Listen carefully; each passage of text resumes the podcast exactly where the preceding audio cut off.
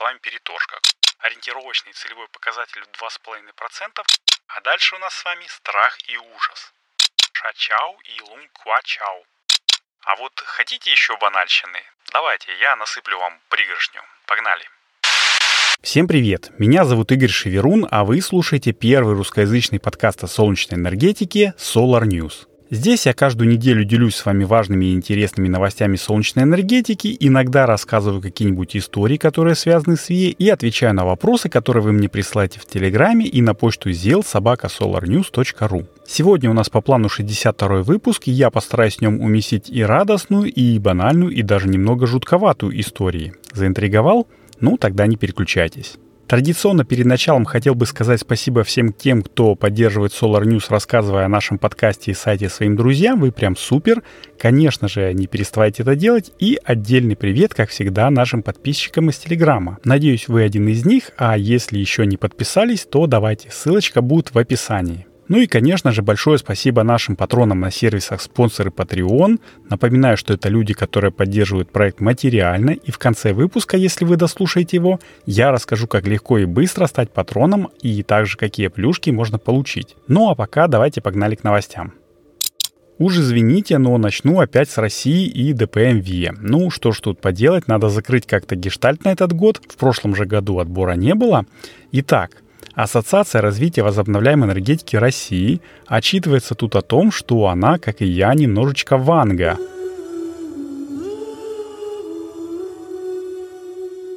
РВ, мол, предсказывала, что спрос на инвестиции возобновляйку попрет, и, в общем, так и случилось. В 2022 году, напомню, отборы не делались по той причине, что после 24 февраля всем было не до того. Ну, а раз новых отборов нет, то давайте доделывать то, что запланировали раньше. Вот этим вот весь год и занимались. А руки-то чесались, причем у всех. И у тех, кто проектирует солнечные электростанции, и у тех, кто их финансирует, и тех, кто строит, и даже у тех, кто должен освоить средства и выполнить план правительства. В общем, в этом году оторвались все. Отбор инвестпроектов — это что-то типа такого питчинга, когда ты такой говоришь, окей, я за свои деньги построю вам солнечную электростанцию с такой-то выходной мощностью, такими-то параметрами и такими-то показателями выработки, но хочу, чтобы электроэнергия с нее продавалась по такой-то цене в течение такого количества лет. Это нужно мне, чтобы купить свои инвестиции, там бла-бла-бла. И если ты вписываешься в те показатели цены за мегаватт-час выработанной электроэнергии, которую установило государство руками своего аватара АО «Администратор торговой системы», то твою заявку считают легитимной, и уже там начинается конкуренция. Кто даст меньше, тот и молодец. В общем, по всему миру торги проходят примерно так же, с той лишь разницей, что в каждой стране своя валюта и ценовые показатели. В рамках нынешнего отбора максимальная стоимость мегаватт-часа составила от 12 225 рублей в 2024 году, и она потихонечку снижается вплоть до 10 318 рублей в 2028. Но никто, понятное дело, не рассчитывает, что в этом году удастся закончить строительство станций, поэтому нижняя планка составляет 11 812 рублей за мегаватт-час, начиная с 2025 года. Так, ну а что же там по заявкам? В первый день отбора 22 марта была прислана всего лишь одна заявка. Она была на СЭС, зато к концу первого этапа, а это текущая среда 28 марта, было подано аж 65 заявок на солнечные электростанции и порядка 70 заявок на ветрогенераторы. Комиссия рассмотрела их все, признала соответствующими, и теперь до 7 апреля будет проходить второй этап, где можно подать только уточнение своей заявки. То есть, простыми словами, переторжка. Кто больше скинет, тот и победил. А побороться здесь придется, потому что заявок было слишком много, а бюджет на этот отбор всего лишь 22 миллиарда рублей, что в общем эквивалентно установленной мощности в 1,6 гигаватт. А, причем делить этот объем придется только с ветром, потому что на гидроэнергетику не было подано ни одной заявки. Так, ну хух, выдохнули, как говорится, и погнали дальше. А дальше у нас с вами страх и ужас. Все помнят легенду о летучем голландце. Это такой корабль-призрак, который не может пристать к берегу и обречен вечно бороздить моря, и встреча с ним — это всегда плохое предзнаменование у матросов. У меня летучий голландец э, всегда ассоциировался не с Джеком Воробьем, а со старым японским аниме «Король-призрак» аж 1969 года. Но скоро, походу, память заместится, и в кошмарах я буду видеть плавучие солнечные электростанции. Да, как бы тут мы не топили за то, что плавучий СС это благо, но если понтоны, на которых стоят панели, оторвутся от якорей в открытом море, то уж хорошего точно ничего не жди. Уже и прецедент есть. Недавно прилетела новость, что группа каякеров 19 марта наткнулась на прибитые к берегу конструкции с солнечными панелями недалеко от острова Ша-Чау, который находится на территории морского парка Ша-Чау и Лунг-Ква-Чау. В тот день Стивен Тинк и еще пять человек плыли на каяках в надежде повстречать дельфина в морском заповеднике, но наткнулись, как им показалось вначале, на кучу бамбукового плавника, ну или мусора какого-нибудь. А подплыв поближе, они разглядели несколько понтонов, на которых были подбиты солнечные панели.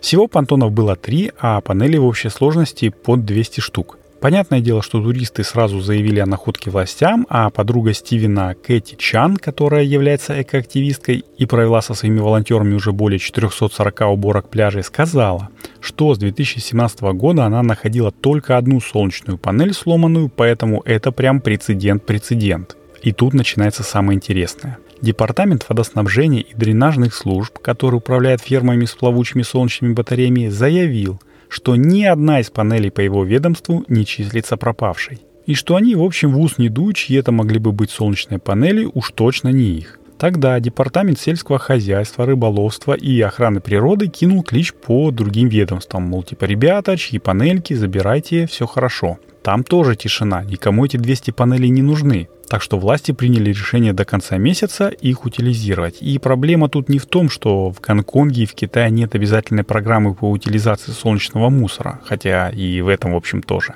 Мало где в мире есть, в общем-то, такие программы. Но дело тут в том, что если это чья-то солнечная электростанция и она была застрахована, то последствия катастрофы нужно передать страховую, чтобы получить свои, ну, как бы законные бабки и так как это же заповедник, э, мусор этот, конечно же, уберут. Тем более, что целые панели, они как градусники, не токсичные, но стоит им разбиться, как во внешнюю среду могут попасть э, все те химические элементы, которые надежно запечатаны между защитным стеклом и вот этой вот, ну, нижней ПТФ-пленочкой. А таких элементов очень много, и, в общем-то, экологам есть э, за что беспокоиться. Хотя, конечно, этот и другие случаи с накоплением солнечного мусора уже должны потихонечку подталкивать правительства всех стран к принятию там стандартов каких-нибудь, мер по его, то есть мусороутилизации, потому что, судя по прогнозам аналитического агентства Bloomberg NEF, если ничего не поменяется, то к 2050 году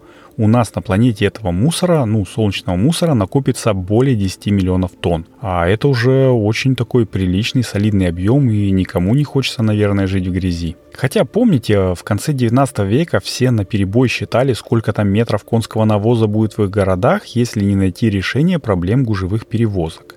Решение, в общем, нашли. Все бывшие извозчики пересели на автомобили, и теперь у нас нет проблемы с навозом. Зато есть другие проблемы. Так что я, в общем, уверен, что решение проблемы с солнечным мусором найдется.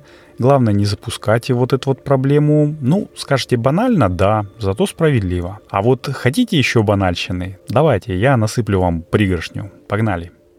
Внезапно солнечная энергетика обладает наибольшим потенциалом для развития среди остальных возобновляемых источников энергии в Африке. Такое мнение высказал генеральный директор Кенийской ассоциации возобновляемой энергетики Эндрю Амади. Ну, или Амади. Оказывается, в Кении есть свое РВ, прикиньте. Африка имеет очень большую протяженность, очень большую широту и множество различных источников энергии.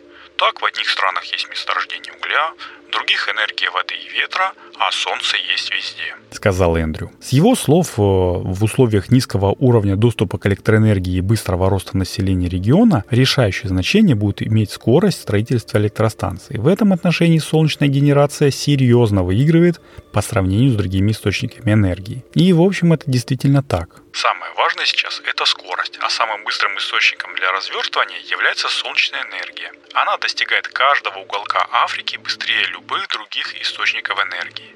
Затем нам потребуется создание базовой нагрузки для солнечной энергетики, поскольку солнечная энергетика доступна только днем, а ее хранение с использованием аккумуляторных батарей пока еще слишком дорого стоит. Поэтому мы ожидаем расширения сетей и развития имеющихся ресурсов. Отметил вот как раз глава Кенийской ассоциации ВИ. А, ну, смотрите, какой классный, а? С одной стороны говорит, у нас тут солнце, мол, дофига. Кстати, спасибо, Кэп. А с другой стороны, мы ждем ваших инвестиций в промышленность, чтобы обеспечить базовую нагрузку. Потому что мы эту электроэнергию выработаем, да, но хранить ее негде, надо где-то потреблять на месте. В общем, по дипломатическим маневрам Эндрю Амади, ну или Амади, он потихонечку уже подбирается чуть ли не китайцам. Ну, а то, что солнечный потенциал у Африки грандиозный, это как бы и без него известно, тут любой калькулятор подскажет. Главное не то, сколько у тебя солнца, а главное правильно им распорядиться и не нестись, сломя голову за модными трендами, если твой уровень развития промышленности не успевает все переработать, а сесть и, в общем, вдумчиво все порешать. А вот кто еще сел и все продумал, все придумал и отменил предыдущие свои ну, так сказать, планы, так это Евросоюз. 30 марта они пришли к выводу, точнее не они, а Европейский Совет и Европейский парламент достигли предварительной договоренности, которая повышает целевой показатель по возобновляемым источникам энергии примерно до 42,5% к 2030 году. Напомню, что предыдущий показатель, ну точнее текущий показатель составляет 32%, и увеличение на 10,5% это очень хорошо, но в ходе 15-часовых переговоров органы также согласовали еще один такой ориентировочный целевой показатель в 2,5%, который доведет цель ЕС до 45%, за который, в общем-то, топила организация Solar Power Europe. И на такой, наверное, позитивной новости одной строкой я буду заканчивать 62-й э, выпуск подкаста. Сегодня он был коротенький, мы таким супер простым, но, как мне кажется, вопросики, которые поднимались, они важны, и не грех повторить их вслух еще раз, чтобы не забыть. Если вдруг вы захотите помочь планете и подкасту, то лучшее, что вы можете сделать, чтобы поддержать Solar News, это рассказать э, друзьям о подкасте и поделиться ссылочкой на него в своих соцсетях. Это очень поможет новым слушателям узнать о нас. А материально поддержать проект можно, став патроном Solar News на сервисах Patreon или спонсор. Я, как уже говорил, возродил патронкасты. Это коротенькие выпуски с какой-нибудь небольшой маленькой солнечной новостюшкой. Ну и мне приятно, что я ее рассказал, и вам приятно от осознания того, что я пью хороший, качественный кофе. Ведь стать патроном это дело двух, э, там, трех кликов и цены пару чашек кофе. Если вы заинтересовались, то переходите по ссылочке из описания к выпуску на спонсор или Patreon. А, ну, спонсор, если вы из России, Patreon, если вы не из России.